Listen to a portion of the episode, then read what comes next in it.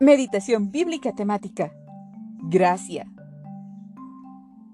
La gracia es un conjunto de cualidades por las que las personas o las cosas que las poseen resultan atractivas o agradables. Salmo 103, 10. No nos trata conforme a nuestros pecados, ni nos paga según nuestras maldades. Salmo 111, 4 cuánta gracia y misericordia tiene nuestro Señor.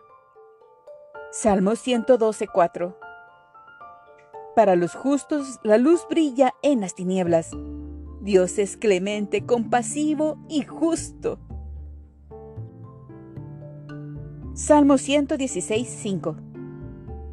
Clemente y justo es el Señor. Sí, compasivo es nuestro Dios. Salmo 145, 17.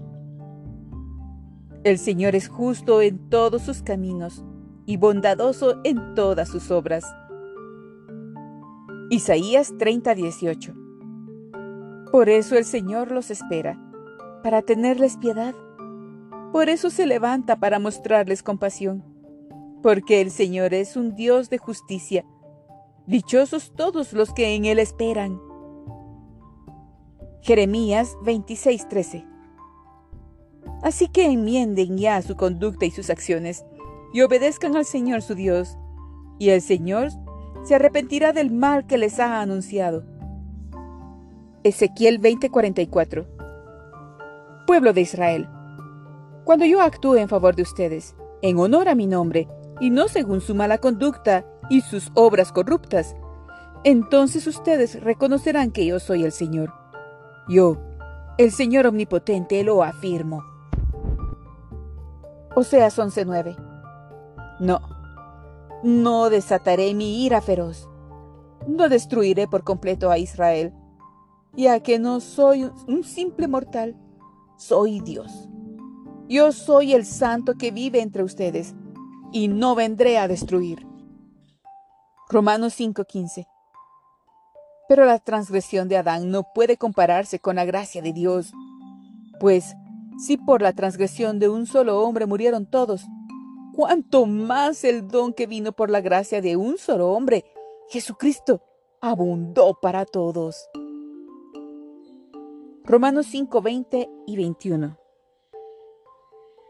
En lo que atañe a la ley, está intervino para que aumentara la transgresión, pero allí donde abundó el pecado, sobreabundó la gracia, a fin de que, así como reinó el pecado en la muerte, reine también la gracia que nos trae justificación y vida eterna por medio de Jesucristo nuestro Señor. Romanos 6:14 El pecado ya no es más su amo, porque ustedes ya no viven bajo las exigencias de la ley. En cambio, viven en la libertad de la gracia de Dios. Segunda de Corintios 8:9.